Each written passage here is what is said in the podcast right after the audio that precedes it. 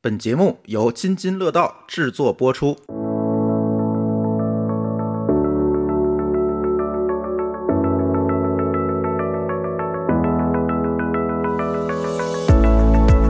各位听友，大家好，这里是九尾的厂长来了，很久没有跟大家见面了。这期我们请到哎一个刚刚上市的公司来跟大家去聊一聊吧。我觉得这个公司呢，呃，差异化也比较浓厚，是吧？是完全全全是技术人员的这样一个创业项目，把它做上市，完全是一个技术项的公司。我觉得可以跟大家聊很多。今天呢，呃，我们又请来了某高老师跟我一起录音，呃，大家好，哎，两位嘉宾可以介绍一下自己了。来，从林源先开始吧。那个大家好，我叫林源，呃，是青云科技的创始人，哎然后、厉害了，这是真厂长。嗯，前面来的厂长怎么办？对，然后一直随着青云科技的创立，一直到现在走过了九年的时间，然后现在主要在公司里面负责呃产品业务的开拓。 嗯嗯。然后我另外一位美女嘉宾呢？嗯，大家各位听众，大家好，我是青云的吕婷，然后是青云的第一位员工吧，大家习惯这样称呼一号员工是吧？我的一个标签吧。 对，嗯，哎，怎么想到我们请来一号员工来一起来录 音？那吕婷说说，因为被老板抓了，是的对对对对，嗯。呃，可能大家觉得这个一号员工可能会伴随这个公司成长有很多故事吧，可能跟大家可以分享一下。嗯，对，然后在我们看来，一号员工是最有勇气的第一个人啊，哎嗯因为他选择在我们只有三个人，就是一无所有的时候，其实风险蛮大的，是吧？对，选择相信我 们，我觉得相信的力量是很强大的。其实，在国内技术创业能够立起来的公司其实不多。对，对，不多。你看这两年就是这个上市之后的不说啊，就是嗯觉得还不错的，我能想到的也只有 PinCap， PinCap 就是它在一个看起来虽然不知道它什么时候上市，但是看起来是一个很技术的，嗯然后现在嗯而且开源源项的这种。对，但是呢，跟它哎，对，要预告啊，我们跟 PinCap 也要录音的。呃 对黄东旭老放我们鸽子，他讨 厌对，啊，这个就是就是像他这样的，好像还想不到特别多，嗯，这是一个，其实在我来觉得是个挺不怎么讲，挺可悲的事儿。而且很多上市公司都是业务模式创新嘛，对嗯，业务创新或者叫，比如说我送个外卖啊，对，这应该说是从这个两千年以后的互联网对，基本都是靠业务模式创新。是，嗯嗯，所以你们怎么看这个业务模式创新和技术创新嗯，这件事情？因为当时你也说了，当时我们就立了一个小目标，是吧？我们希望利用技术做一个小而美的公司，嗯嗯，但是做到今天，你们觉得，尤其是在这几年，我相信就是在你们慢慢的筹备上市的这几年，转换目标从这二十人到八百人的这个过程中，你们肯定也看到了很多的友商，是吧？啊、有的上市更多的是业务模式创新，那你们为什么还去坚持这种技术创新的这个路径？你是觉得这是我们创始团队的一个优势，还是觉得这是一个市场的必然？嗯，我觉得，我觉得两方面吧。一方面是说，我们创立这个公司是因为，呃，我们真的觉得做这个事情有价值，啊、这是我们嗯感兴趣的事情，呃，我觉得这是第一点。然后第二点的话，就是我觉得能上市也是因为这个行业跟趋势需要，就是嗯你会发现，就是青云上市，你从现在的上市公司的角度而言，可能很少这种底层技术创新的。但是我相信，包括您说的 ThinkHab 等等，我觉得后面会有越来越多的底层的科技创新的公司会涌现。它涌现，它其实是市场导致的，因为我们在由一个呃叫做移动互联网的一个时代，对吧？嗯到一个产业数字化的一个时代。原来我们更多解决的问题是人们的衣食住行，哎，对吧？嗯我们怎么买东西？嗯。呃，也就是说，怎么吃饭我们用互联网解决这个所谓的信息不对称的问题。没错，没错，嗯没错。但到现在，就是数字化这事情在进入深水区，或者说越来越多的呃企业和行业，尤其是传统企业，在拥抱数字化。嗯那这也解决的就是跟我们的民生相关的问题了，对吧？嗯我们的医疗、我们的工业、我们的农业，嗯然后社会的问题等等。那么这一块的话，它需要的就不是业务创新，它需要的一些底层的要技术驱创新动，对技术驱动、嗯嗯互联网、大数据，然后人工智能、云原生等等。嗯所以我觉得是这个时代以及趋势，它造就了会一定会有越来越多的嗯底层的技术创新的公司会出现，因为这个个时代已经到来了。嗯，对我从另外一个角度来解释一下呢，就是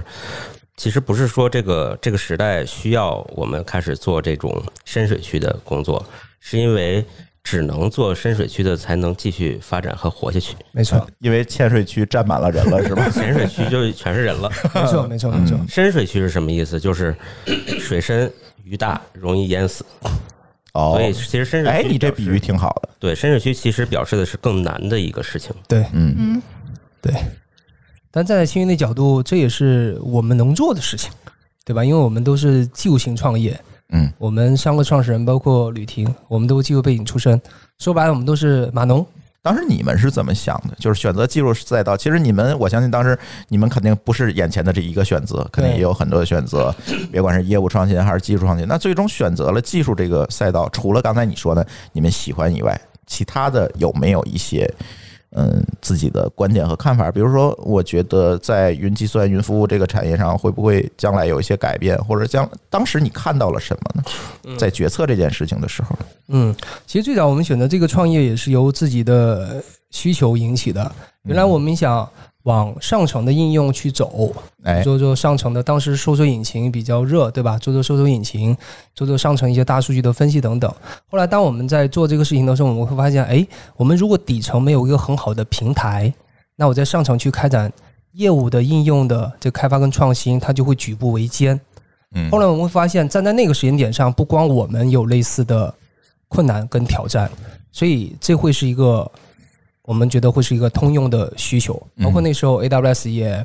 开始逐步起来以是及成功，我觉得这是一个释放了一个很重要的一个信号。嗯，所以最九早年前对吧？嗯九年前，九年前，其实我们从事云行业不止九年了，就是我们的 CEO，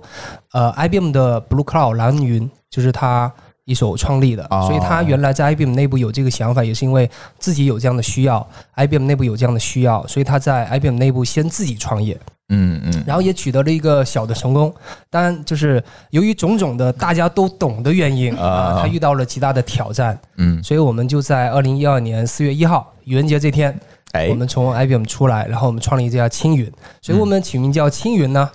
啊，就是跟那个 蓝，蓝似对，青出于蓝 而胜于蓝，哦哦是这么来的，对，是这么来的，哦青出于蓝而胜于蓝。呃，但是我们没有任何 IP 的关系，啊因为我们嗯重新重构以及代码都从零开始去写的，因为我们嗯会觉得，呃，我们站在一个新的时间节点。我们可以用更新的设计去打造一款更符合严肃企业去使用的云平台，所以我觉得既是我们自己需要，呃，也是当时公司内部需要，其实我们认为也是行业需要，所以我们觉得这会是一个正确的时间点去做一个正确的事情。同时，我们这帮人其实也相对比较靠谱，跟彼此互信，所以我们当时就毫不犹豫就做了这么一个选择啊。对，作为早期的一个青云用户，我觉得在第一眼看见青云的时候，其实我觉得还是蛮惊艳的，因为在当时我记得哈，这是我的印象啊，我不知道对不对，一会儿某个老师可以帮我补充一下。当时我印象当中是阿里云可能还在用一个，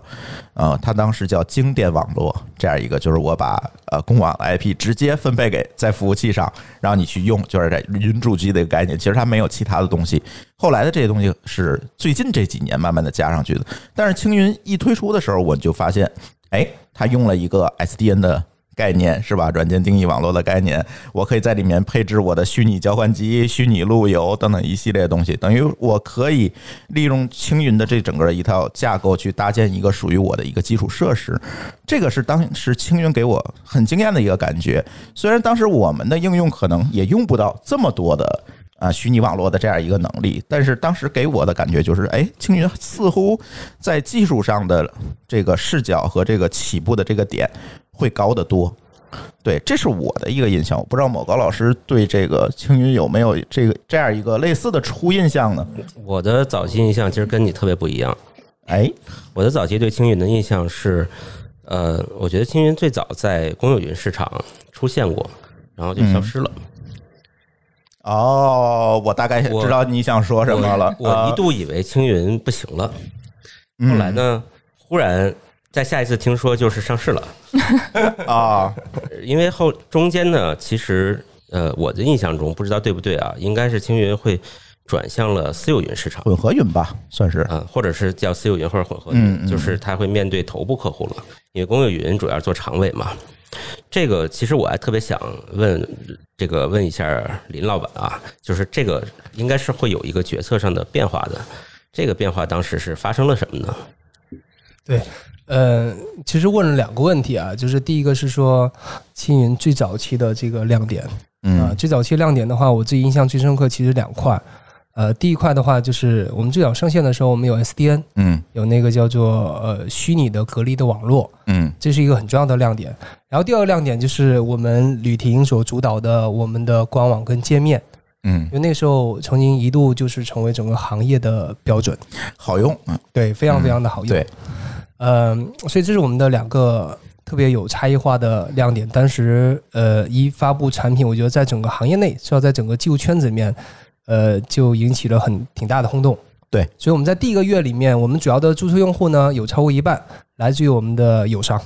啊，有一半的注册用户来当自于时我啊们来做友商调研的，对，都是来做那个研究跟大家一起探讨学习的。 发红单什么的，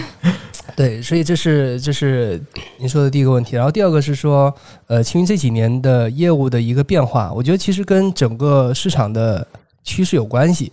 呃，就是呃，我们是一家，其实我们走到今天，我们是一家混合云的公司，所以它既有公有云，呃，也有私有云，但是我们不要把它单独拆开来看。然后最早我们肯定是公有云起家，为什么？因为那时候移动互联网盛行，就很多大量的客户在用云，而这部分的客户呢，是主要是为互联网行业去服务的客户，所以他的首选一定是公有云。所以我们先公有云的业务先起来，然后后面随着互联网慢慢进入深水区之后，然后传统企业呢开始上云。那么传统企业，比如说以金融，金融是整个传统行业里面就是 IT 能力最强的，他们第一波上云的时候，他们首选是私有云。嗯所以从二零一四年到二零一五年的时候，你会发现我们除了有公有云之外，我们的私有云的这个项目、我们的商机、我们的客户就开始起来。我们最早的几个客户也都是那时候签约的嗯啊。然后再到了现在这个时间节点，你会发现就是我们这个数字化又进入深水区，就是越来越传统的，包括工艺啊、农业等等很传统的企业，它要开始上云了。这时候它用的云不是简简单单公有或者私有，它用的是一个服务。它用的是底座，应该是一个叫做云网边端或混合云的一个，或者叫物联网的一个服务。它可能既有用到公有云的部分，也用私有云的部分。它已经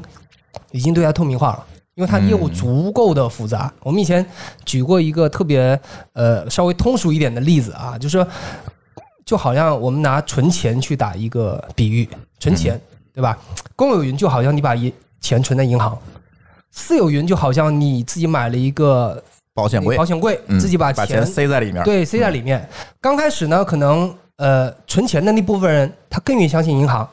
嗯相对比较轻量，他也没有钱去买自己的保险柜，所以选择银行的客户更多。后来呢，有一部分客户选择就私有云，选择买保险柜的客户更多。但是当我们现在数字化进入深水区的时候，你会发现这种传统的企业，它的需求一定是很复杂的。说白了，当你钱很多的时候，你会考虑一个事情，是不是一部分存在银行，一部分我得放在家里面，所以本质上它就是一个混合云的一个业务的支撑。所以传统企业它业务足够复杂，所以它本质上它需要一个混合云的一个底座。所以我们其实整个产品的形态也是跟着用户的需求的一步一步往前去走，嗯睡清了现在这么一个战略。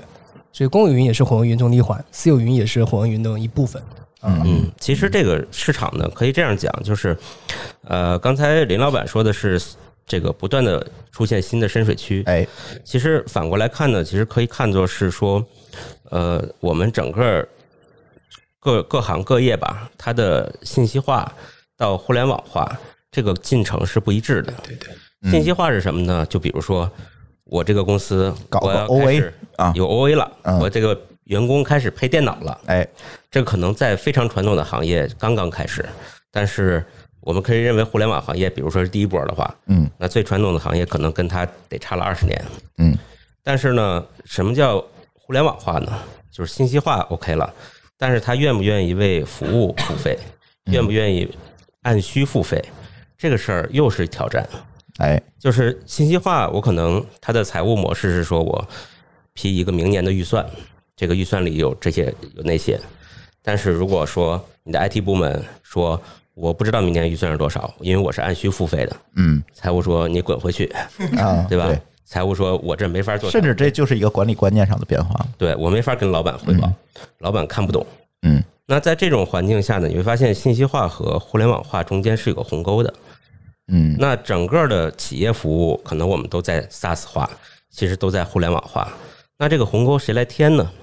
其实就是像青云这样子的混合云模式，嗯它一方面可以让可以适应原有的信息化的这种这种模式，就是说我、我采购了资产，嗯，我是一个非常有计划的采购我买了服务器，我放在那儿，我看得见。对，嗯同样呢，我还可以在未来的这个企业逐步拥抱互联网化、嗯拥抱服务化的时候，它又给它产生了一种可能性，嗯，而不是像传统 卖硬件的，你没有可能性了，对，你往那儿走，它自己提供不了了。嗯那它仍然还可以继续提供云上的服务，嗯所以我觉得这是一个，你可以看到不断的变成深水，也可以看成是说我们整个全行业的不断的在互联网化的一波一波的浪潮，有的来得早，有的来得晚，所以逐步的这个每一个浪头呢，可能就造成了青云的这种大的决策方向跟着在前进，嗯，它是被这个浪头推着在往越高的越来越高的去去走，或者是他推着这些嗯还是比较低互联网化的这些公司往深水区在走。对，一定需要有一个。不管是推动力还是拉动力，嗯，就是这些公司呢，它要往互联网化，我们可以认为这是个趋势，哎，但是不是眼下这第一步？嗯那谁去能把第一步接住，那谁可能就上市了。啊、所以他们上市了，是吧？对啊、对，而且我觉得嗯就是说的很清楚，而且很准确，就在于互联网企业跟传统企业是完全不一样的。嗯简单理解，互联网企业它是没有技术包袱的，它没有任何包袱，所以它可以一步到位。但是传统企业它可能它的 IT 以及它的管理模式已经存在好几十年了，嗯，所以你让它从传统的模式直接到互联网模式，对，它是接受不了的。把所有服务器卖了，明天全用云， 没错，所以它一定这是很渐进难的过 程。是，所以你认为混合云它就是一个渐进的，给传统企业客户提供一个渐进的解决方案。你可以由私有云到公有云到混合云，也可以由公有云嗯到私有云到混合云，嗯，它可以，以给客户提供一个一个的台阶，让他一就一步一步的去达到他最终想要达到的目的。嗯，对像从公有云到私有云，这不他们典型的客户就是老高嘛？啊，是吗？对，因为他那边的一个典型的场景是这样子的：我虽然有一部分的服务是面向 C 端的，面向最终客户的，或者是面向 B 端的，但是他还有一部分计算的任务。是在他的这个自己的服务器上在跑的，为什么他自己买服务器接入到青云的这个混合云上？是因为没有一个云主机能满足他的需求，他要两 G 的内存，啊，不是两 G 的内存，呃两 T 的内存。对，在这种情况下，他只能选择混合云的这样一个架构，把自己的计算这一块儿放在私有的服务器上。对，这个其实这个模式在我现在的公司，我们内部叫做双向爆发嗯啊，就是说它的用量忽然提高的时候，我可以往公有云上爆发，嗯，公有云上呢也可以往私有云去爆发。对，双向的对。对，所以可能会有一些互联网公司随着业务发展说，我有一部分东西要放在私有域里面，对，对吧？但是也有一些传统公司会要把原先我买这些服务器，把它转化用云去，用一个这个流行词是说用云服务去赋能，是吧？对啊，把这些传统服务器再去把它盘活，能承载更多的业务。对，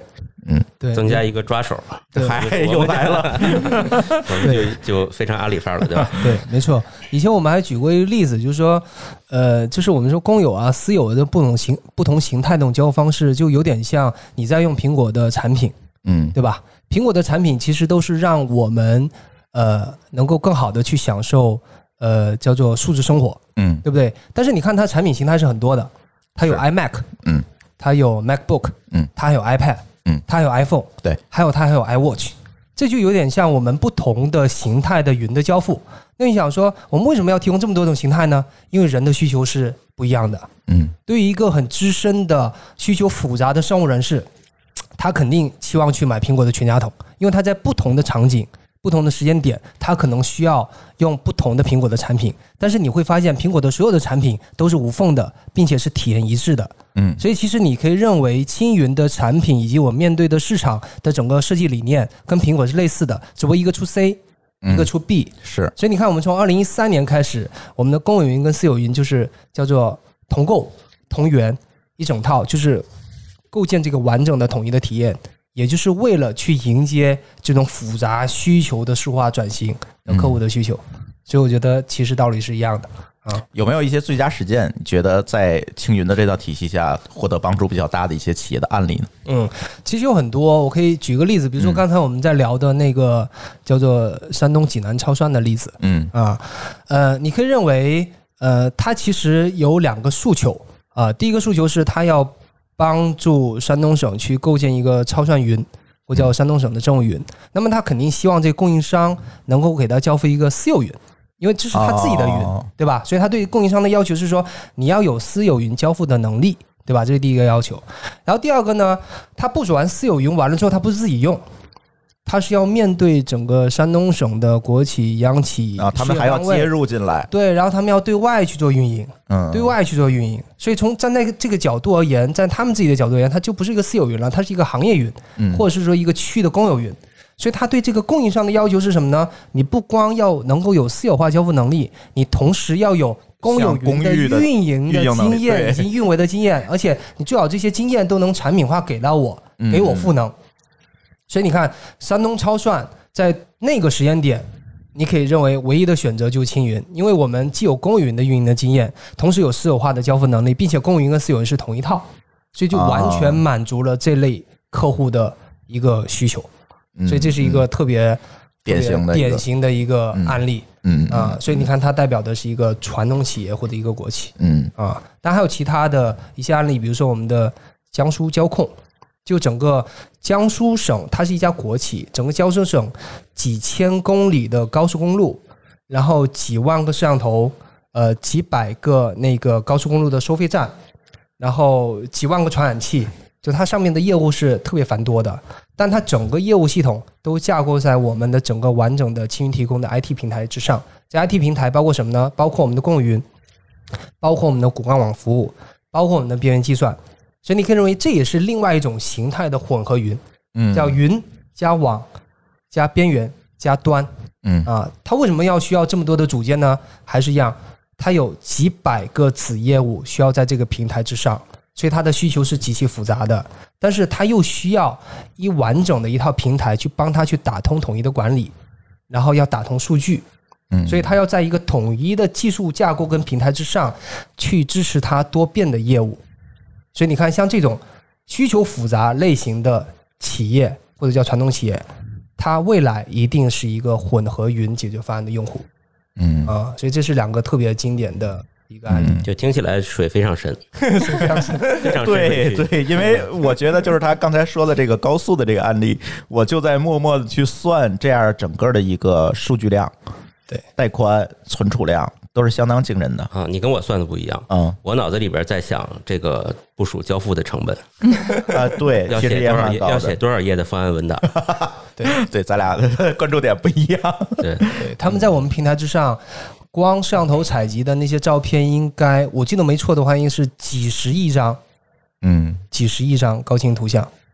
而且数据增量还是而蛮且大数的据增量非常的快。是啊，数据增量非常的快。他们的公众号，他们其实把所有的这个高速公路内监控的摄像头啊，还有路况的信息都已经发到一个公众号平台之上，而且这个公众号是直接面向个人的，是完全开放的。哦，他每年的五一跟十一，他每天的那访就是问这种量。信息推送的这个量都没很错大，他每天的访问量都是几十万。嗯你想，每一个五一、十一，只要在江苏省去游玩的、开车的那些家庭们，都需要去看他的这个访问他公众号，去查那个路况的信息。所以你看，它是一个巨型的访问量、巨型的数据量、巨型的处理量，所以它的需求极其的复杂啊。所以这也是当时交通部，呃。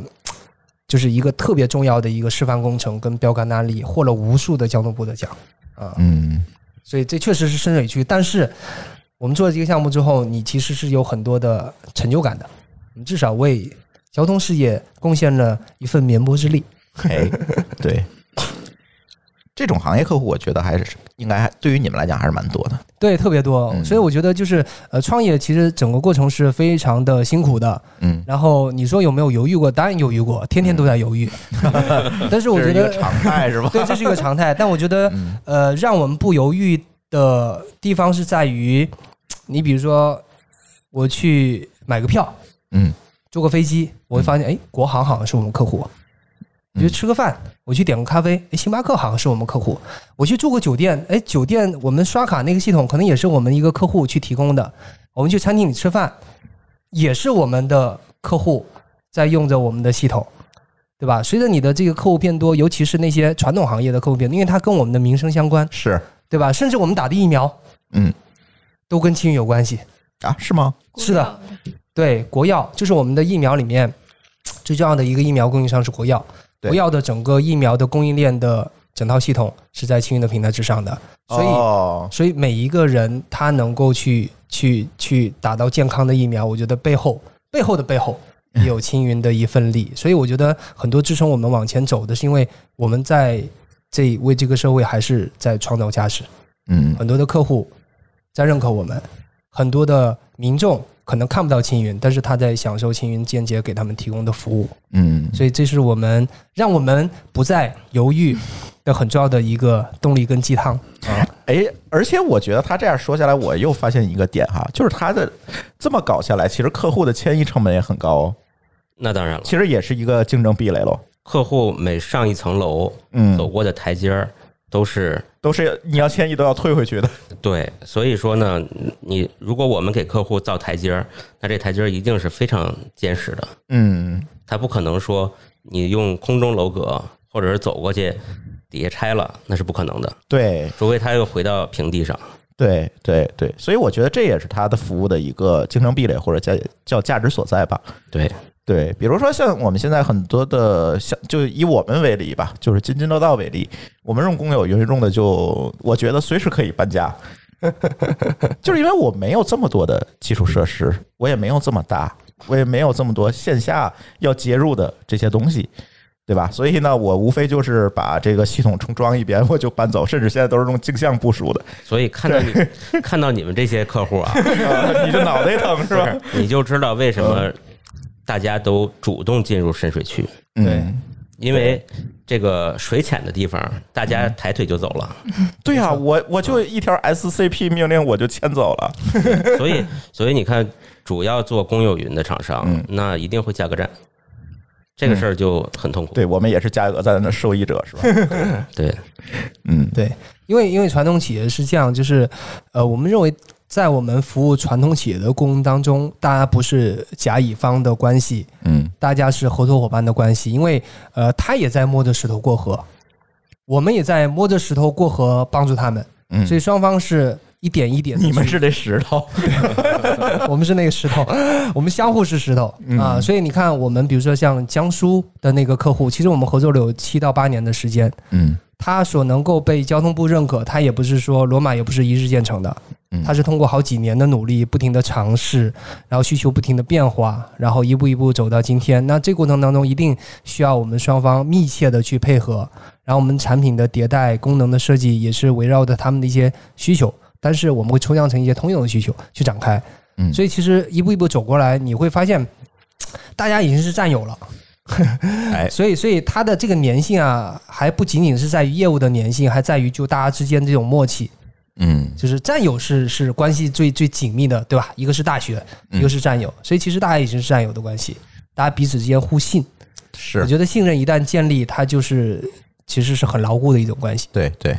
但是青云在几个月之前已经上市了，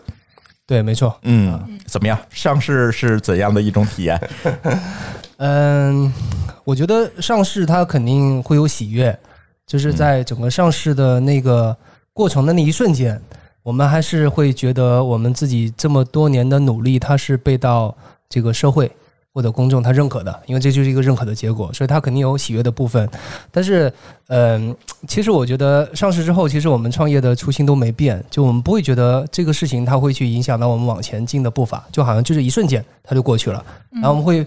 不停的去面对更多的客户的需求，更多的行业的变化，更多的产品的开发，嗯啊，所以我觉得一瞬间的喜悦，跟更多的责任，以及更多的市场对我们的期待，以及我们对自己的就是未来的这个规划跟执行。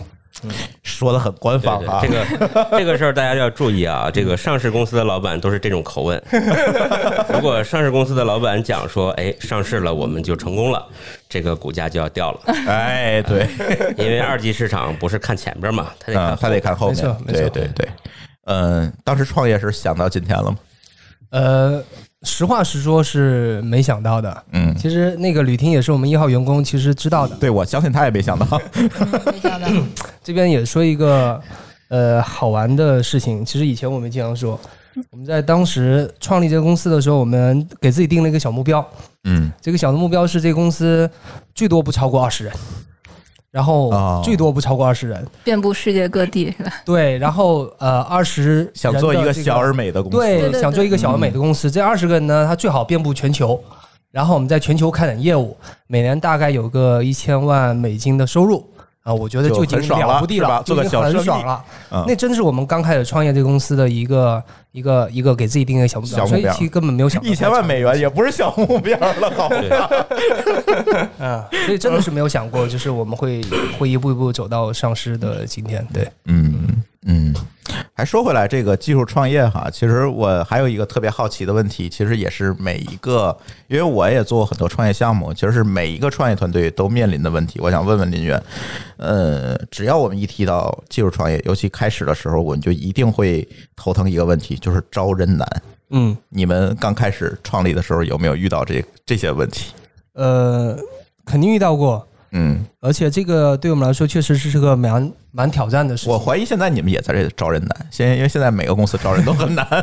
对，一个是说好的人才大家都会去去 抢抢， 对这些方面。第二方面，从从呃工程师或者技术人员的角度而言，他的诱惑他的诱惑也特别特别的多。嗯啊、所以其实你在一些特别大的城市，你想去留人，其实是很难的一个事情。嗯所以我们其实也在不停的去摸索跟总结。这面其实体验最深刻的一点是在于，就是我们得了解工程师这类的人种啊。哎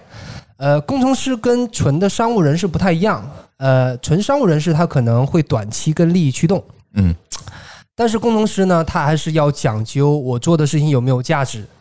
我有没有足够的参与感，有没有成长空间？我有没有成长空间，嗯我有没有成就感。对，所以其实我们在最早青云在建我们的研发跟技术团队的时候，其实我们赋予了这些呃工程师跟研发的人员呃更多的职责跟更多的呃权限吧，嗯你可以这么说，就是让他们能够觉得自己是自己这个事情的主人，他有 owner 的意识，嗯然后他不光要去做产品的设计、产品的研发、产品的交付，甚至他要去接触客户，他能够直接去了解到客户的反馈，这产品是好啊还是不好啊？所以他会觉得，哎，我是这个事情的一份子，我也是有决策权跟参与权而的。不是一个单纯做实现的。对，就好像就好像一个妈妈一样，这是我的亲生的孩子，嗯所以我一定会全力以赴嗯把它给做好。嗯所以我觉得我们当时是通过这么一种机制去吸引一些，就是想要去做一份事情的年轻人，所以也取得了很好的成效。一号员工可以说说，对沉默了半天了，对对，我已经当听对众对当得对很嗨。这个作为一号员工的体验是怎么样子的？嗯，对我当时进来的时候，就是以前端工程师也算码农的身份进来的。然后当时其实吸引我的点不是什么那个云计算啊什么，因为我完全不懂这些东西。当时只是觉得啊，我有机会可以自己去设计一个东西，然后并且把它开发出来，我觉得这个是成就感蛮大的。然后没想到后面还要自己去 宣传这个产品，接触客户，呃，收客户的反馈，再去改进等等。这一条线下来之后，就发现。呃，自己的能力也提升了，然后这种对产品的归属感也也很强，你就会对嗯它有很深厚的感情，就会想一直的去改进它。嗯，对，嗯，所以当时大我家听说你是从豆瓣出来的，啊，对， 我觉得特别混搭。刚才我们聊天的时候，我觉得这个林源他们是从 IBM 的背景，然后外企技术公司的背景，然后豆瓣是一个文艺青年的这个这个标签儿是吧？对对，我们今嗯天录音的地方就是特别豆瓣儿，对，特别对豆瓣儿对，。勾起了我的回 忆。对，哎，这个混搭也蛮有意思的。你当时是怎么想的？就是能够加入一个码农创业的公司。嗯，你们我不是互相看不起吗？没没没，我老公就是码农，怎么能看不起呢？哦因为呃，当时，呃，其实主要还是冲着甘泉嘛，因为我最开始跟那个跟我爱人罗西是认识甘泉，觉得创业你首先人要靠谱，嗯然后他用人靠谱才能做出靠谱的事情，所以我觉得这也是非常首要的一一点。然后当时也没太多想吧，就觉得啊，听上去很酷这件事情。然后当时自己也没有什么所谓的经济上的压力啊、包袱啊什么的，就觉得啊，不管结果怎么样，反正参与了、经历了，是是一个很珍贵的一个经历，就就就来，也没想太多。我这个人比较简单，对，头脑比较简单。往往就是这这样的人，我觉得才能走到最后。你发现没有？对，真的是有的时候想太多吧，反瞻而前顾会后嗯，哪样事儿都没抓住。哎嗯，对，所以我觉得自己也挺幸运的吧，就是稀里糊涂，然后也也一开始做做做前端，然后后来做现在做设计，然后又赶上了做的这个产品对社会和民生是有价值的，就还觉得一路走来好像还挺幸运的，嗯嗯对，站在我们角度，其实呃挺感谢吕婷的，因为这么第一官 个方，我第一个员工真的是很不容易，很很不容易。尤其对这个公司前十个员工其实是定了公司未来的调子的。没错没错没错。其实其实其实每个创业者他都是孤独的，嗯但是当你发现有人认可你的事情，并且愿意长期去投入的时候，嗯，他会给你注入很强的信心。是而且我很庆幸我们的一号的员工一直还在陪着我 们，对，还在还在。最初被我们骗上，对嗯，我也是后来知道是上 当了，所以所以我觉得这是一个真的很很让人怎么说呢，很感谢的一个事情。嗯。嗯就我跟青云感觉感觉像朋友吧，就是互相都能给予对方一些东西，然后也能获得一些东西，然后志同道合，嗯，嗯就是这种感觉。但是企业文化这一块儿，我倒是觉得，在一个技术驱动的公司里面，其实蛮重要的。其实最近这几年呢，大家都在探索和尝试。呃，最近有人在聊这个 KPI 要转成 OKR，对吧？有人在聊这个所谓的管理文化啊，甚至是用工具赋能管理效率。其实最近关于企业管理的话题其实蛮多的。我想问问林源，你们这九年当中是怎么实践下来的？我相信一开始的时候，九年前其实我们没有这么多道道是吧？对，嗯其实其实我们觉得一直都没有太多的道道，嗯或者说没有仔细停下来，很去考虑说我到底应该什么样的 KPI 啊或者啊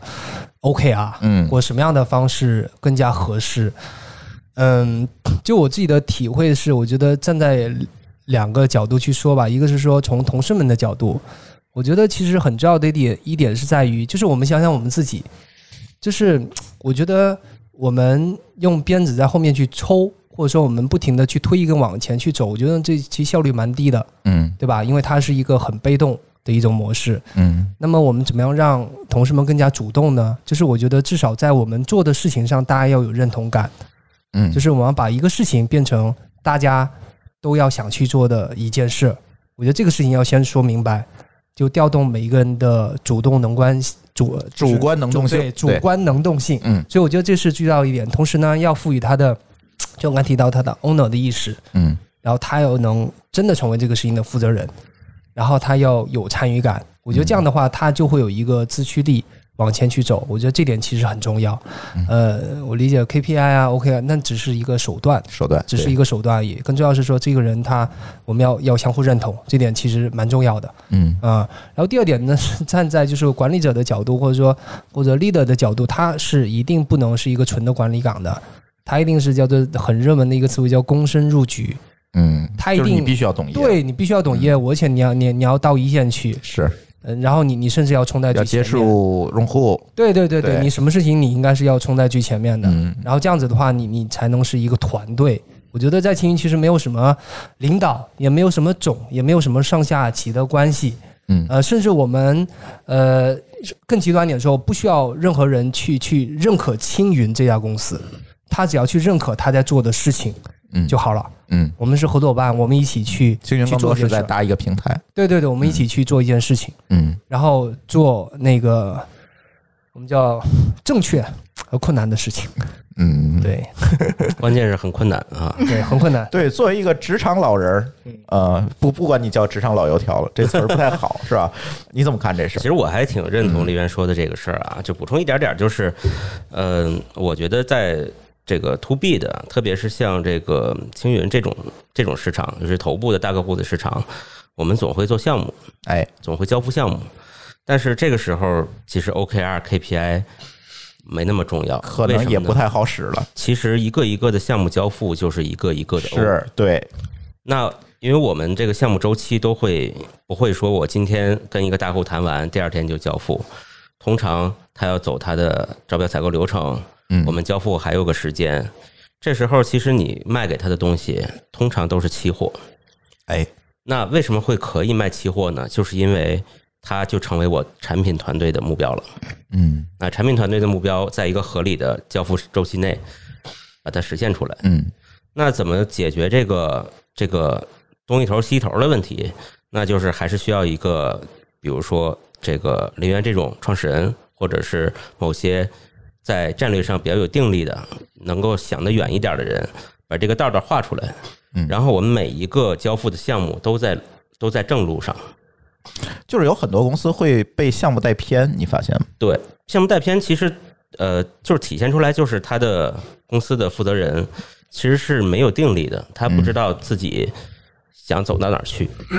如果他想得很清楚，并且这个就是清楚是一方面啊，还得正确嗯，啊、他这个件事儿呢想明白了，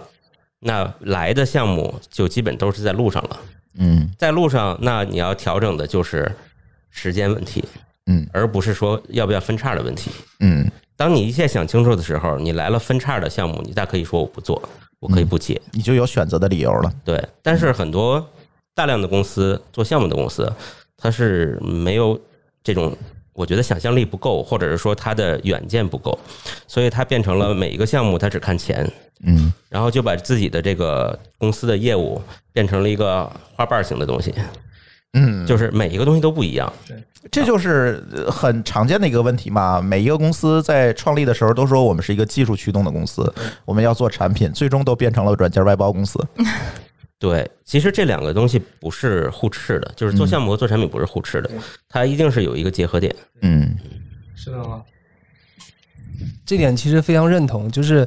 呃，其实我觉得一个是叫短期，一个是中长期，嗯就是这两个一定不是互斥的。你公司要活下来，你一定要有商业，一定要有项目，这是一定的。但是你的商业要有可扩展性，你一定要有产品，一定要有中长期的规划。其实公司往前去走的话，它一定是要在这两者之间要取得一定的平衡嗯啊，才可以走得长远啊。所以呢，这个对老板来说就老板就很重要，你发现了吗？对，当然老板很重要了，好不好？就是就是老板有很多种老板，有的嗯老板可以找来特别多的项目，嗯，但是这个在这种销嗯售型老板，对在这种环境下就不够了。但是有的老板呢，他是做产品的嗯，也不够，哎，对对，因为对在 to B 里边啊，有一个典型的现象，就是做产品通常做出来的不是客户想要的，嗯说的太对了，嗯你不出去看是不行的。嗯嗯所以呢，包括我现在也是，我们的实践就是靠项目拉产品，嗯嗯每一个项目，你看。我们接的项目排除期来都是间隔一个月的，嗯啊，它其实就是产品计划本身。嗯，嗯，就是这种项目带产品，对，嗯，这个九年了，这个公司发展的过程当中有没有一些关于员工的故事？刚才我们讲了有关于客户的故事，有什么关于员工的故事？既然有这样的一个企业文化，呃很难得。其实聊过很多企业，呃一般都会最后聊成如何实施 KPI 或者如何实施 OKR，是吧？但是真正的把员工当做产品的一个 owner，或者推动员工成为一个产品的 owner 的这样的公司，其实并不多见，在我们看来。所以在这个过程中，有没有遇到一些有意思的故事？比如说，有的程序员过来，我就遇到过，有程序员过来，你别跟我说这么多，你就告诉我这东西怎么 写。有这样的，真的有这样的。所以这种情况下，你们是如何去推动员工去成为产品的 owner？嗯，嗯，有没有一些有意思的故事？我一号员工可以多讲讲，我相信你带的团队哎对遇了到的一号员人工肯定肯定很多都见过啊 我，在我啊在检索，比一号大的他都见过呀。说到一号员工啊，其实我特别这个印象深刻的有一个特征，嗯呃，就不是说吕婷啊，嗯，就是通常来说，最早期的这几个员工嗯都会面临成长的巨大压力啊，对，是这样，嗯因为什么呢？就是公司做大了一点，我有钱，我招来的人可更能牛，逼，更牛一点。嗯然后，但是早期的，因为大家基本上是靠信念聚在一起的嗯嗯嗯，啊，你没办法说，我这信念刚好聚的都是斯坦福的，对，这事儿对就比较难。是，那那在因为这个，我们现在这种公司的模式，不断融资，然后扩大地盘儿，这个成长一定比人的成长快得多了。嗯，嗯，对，没错，不光是一号员工啊，其实创始人也面临相同的挑其实战。创始人也一样，所以我，我其实特别想问吕婷，这事儿你怎么扛下来的？我现在正在扛。 对，就是在青云，其实我在青云也分几个阶段吧。最一开始算是进入这个了解这个行业，然后做自己负责的产品，然后后面转型作为做设计的时候呢，其实就面临可能带团队，然后熟悉一个新的专业领域，然后包括现在带的团队人数在增加等等，就是。对我来讲，我好像在青云换了好几份工作的感觉，然后每一份工作都会给我很大的压力和挑战，中间也会有阶段性的调整啊，也会有阶段性的调整。然后现在看好像是扛过来了吧，但也不知道下一个 挑战什么时候能来。对，但这种感觉还挺好。当你回头看的时候啊，觉得自己扛过来是成长了。对，然后周围的同事也给了很多帮助吧，因为早期的那些，其实我们早期那些。呃，团队的成员基本上都还在，然后每个人都在自己各自的领域当中有一些成就，虽然我们可能之间的这种密切的沟通没有早期那么早，但是隔一段时间大家也会互相聊一聊啊，然后看看自己有什么样的困难或者是需要对方帮助，大家都还愿意去贡献更宝贵的意见，去贡献自己的经验。对，所以这种他们对我的帮助也比较大。嗯，然后团队当中，就像刚刚林媛说的，就是我们没有把自己单纯当成一个管理者或者怎么样，然后我们是希望这个团队嘛，都是拥有不同技能的人一个互补的一个呃 team。对，所以我我也能从我的成员当中身上去学到很多，互相抱团取暖吧，可能会坚持的更更久一些。你最焦虑的时候是什么时候？ 哎，就上市之前那段时间招人招不上来，好像大家现在都面临这种问题，对对，就是因为想做的事情很多，然后你也每每一次你做事情的标准也在不断的提升，嗯对，然后嗯，就是这个人从哪里来，然后你怎么在公司的目标和这个个人成长目标当中帮他们找到一个契合点，然后帮他们排除障碍等等这些事情都会让我很焦虑。对，然后我自己本身可能因为也是中间有一个职业上的转型吧，所以有的时候会觉得自己自身在专业方面可能有一些不足或怎么样，然后也要同时去补足这方面，就这些焦虑就是源源不断吧。嗯但是又回到最初的那个，就是一直坚持下来，最最支撑我的可能还是这份热情吧。因为你你热情就是会保证你在困难的时候你能坚持下来。如果你没分没有那份热情，只是为了一个其他的目标的话，你可能中间确实很难坚持下来。嗯，嗯嗯。林源怎么看现在招人难这个问题？呃，这个哎，我今天觉得可以给那个青云一个福利啊！嗯既然我今天给他们拽来录音，回头我会把青云的这个招聘信息放在我们的 show note 里面，太感大谢了家可以哎点击这个链接进去招人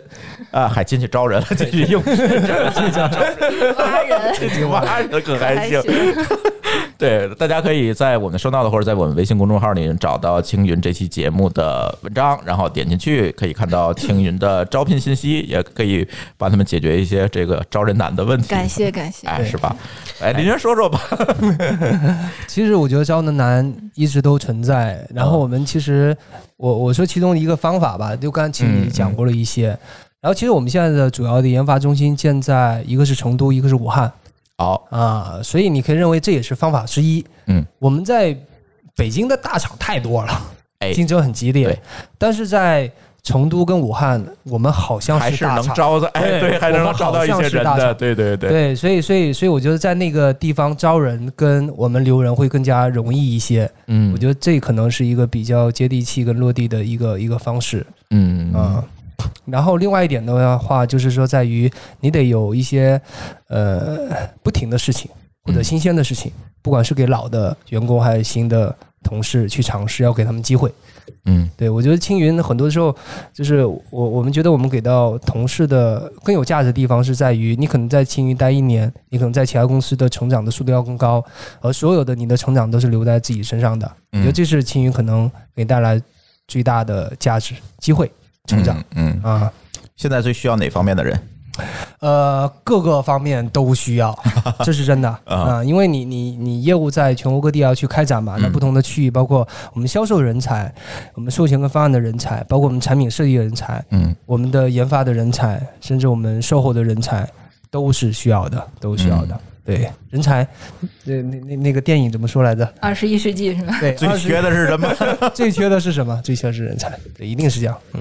是，最后还有几分钟啊，可以跟大家聊聊。其实一个热议的话题就是，现在所谓流量时代已经过去了。我们当年看到的那些互联网的模式创新啊，啊，我做个 APP 就能融到很多的钱啊，我去烧钱去做用户规模啊，等等这些故事似乎已经进入了一个终局的一个阶段。那技术创新和技术创业，我觉得慢慢的可能会成为一个主流，就像刚才林源所说到的是吧？我做这个正确且困难的事情，可能更加重要。就是我去深水区去捞鱼嘛，对。但是在这个过程当中，你觉得可以给到我们的这些听我们的节目的这些开发者，或者是想要创业的人一些什么样的建议？对，呃，我我觉得有几个建议吧。一个的话是说，呃，大家可能会认为我们去做一些底层的技术技术创新，它好像是一个挺有挑战的事情。嗯我觉得挑战的事情，它同时是一个机会嘛，对吧？我们一般都会自己给自己打鸡血，我们啊总会很乐观的去看待每一个问题。就在于，其实你看青云为什么能活下来，也是因为我们做底层技术创新。因为很多时候你做流量创新跟业务创新的话，你一定会面临巨头，嗯，面临巨头你怎么办，对呀、对不对？这就是一个很大的话题。但在技术创每新个的投话资，人都会问腾讯做了没错你们怎么办？ 没错，但底层的技术创新呢，它适合那些小的团队嗯去起步，因为底层技术创新它不是一个劳动密集型，它是一个技术创新密集型的行业跟场景。所以，小的团队你的成功的概率反而会比你去更高做业务创新要更高。嗯所以我觉得它既是一个很有挑战的事情，但是我们应该把它看到是一个机会。同时，我们在做底层技术创新，我们解决的，对吧？大家不是中美啊贸易战嘛，对吧？嗯然后你站在国家的角度而言，这也是对国家跟社会特别有价值跟有意义的一个事情。嗯。所以我觉得，现在我们也是越来越看重技术创新这没一块错儿，没对错，没整错个。国家的在价做值新对。嗯基建、产业数字化，都是需要技术创新能够去为这个国家去创造价值的。所以这肯定是一个特别特别棒的一个方向。嗯然后第二点的话，其实之前有提到，就是你一定要找这个点，一定是你你自己特别有意愿的、你感兴趣的、嗯你热爱的事情，就是要把要要把就国家需要的事情跟你自己嗯爱好感的兴趣的的事情要结合，合在一是起，你的成功的概率会更高一些。最起码你能多坚持两年吧。没错，没错嗯，我觉得这是最重要的，嗯其他的我认为可能都是都是其次。啊嗯，而且我觉得这几年是不是市场，包括投资市场对这个技技术价值的认知，其实是有一个回归的。嗯，其实资本市场也是不得不，嗯应该这么看，嗯嗯就是说便宜的钱别人都赚走了，嗯，当然需要往深水走一走。那深水可能看起来这件事情对投资人也是挑战啊。对投资人他看不懂，在早对，期有很多投资人可有能的时候看不懂他也要被迫去接受一些本来看不懂或者是回报率没那么高的项目，嗯因为他他手始终他不能在那儿赚银行利息，对吧？嗯然后这个过程中，其实整个的行业、资本市场，包括创业者，大家共同在成长、在前进。嗯，那我们稍微多走半步，可能就能领先，就能但是脱颖而出哎，多走啊一步就掉掉海里了。嗯所以这事儿是对创业者本身是一个很很需要很精密的、很精巧的一件事儿。嗯，精益创业。对嗯对，真的是。今天其实挺遗憾的，今天本来我们还有另外一个嘉宾是青云的投资人，对，然后呢，因为时间的原因没有来成，但是我们也可以届时还是请王笑老师是吧？可以来跟大家去聊一聊他们的投资逻辑和对他们对这个技术价值这件事情其实是怎么看的。这个到时候我们可能会单独再录一期节目吧。最后一个问题，我觉得，嗯，怎么讲呢？作为作为青云，你做了这么多年，做到上市，甚至你们将来肯定还会。往更深一步走，现在是在科创板上市是吧？可能会会要往更深一步走，甚至可能将来是不是可以考虑说呃剥离一些业务单独上市，这种可能性都现在可能都要摆在桌面上去看了。那将来在未来的十年，你觉得青云会变成怎样的一个公司呢？呃，我我我觉得就是上市也好，分拆也好，我觉得那些都是都是结果。嗯然后我我觉得我们上市以后，我们的初心是不变的，就是我们相信一点是在于，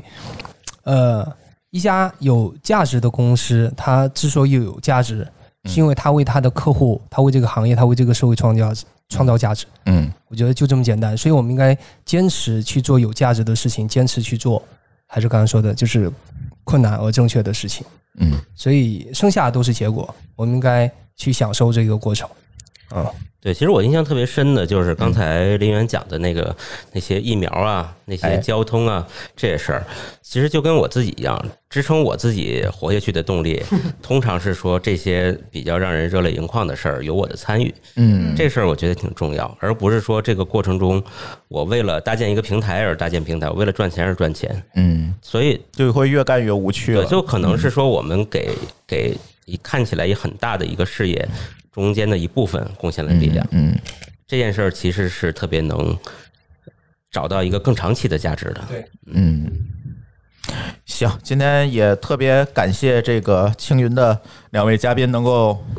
百忙当中吧，我们这这个录音约了得有一个月了，就是一直我们没有约到大家都合适的时间，也特别感谢青云的两位嘉宾跟我们一起能够聊一聊技术创业，因为考虑到我们的这个技术项的成这个听友确实是蛮多的，所以也希望通过这期节目给大家的创业之路打一打鸡血吧。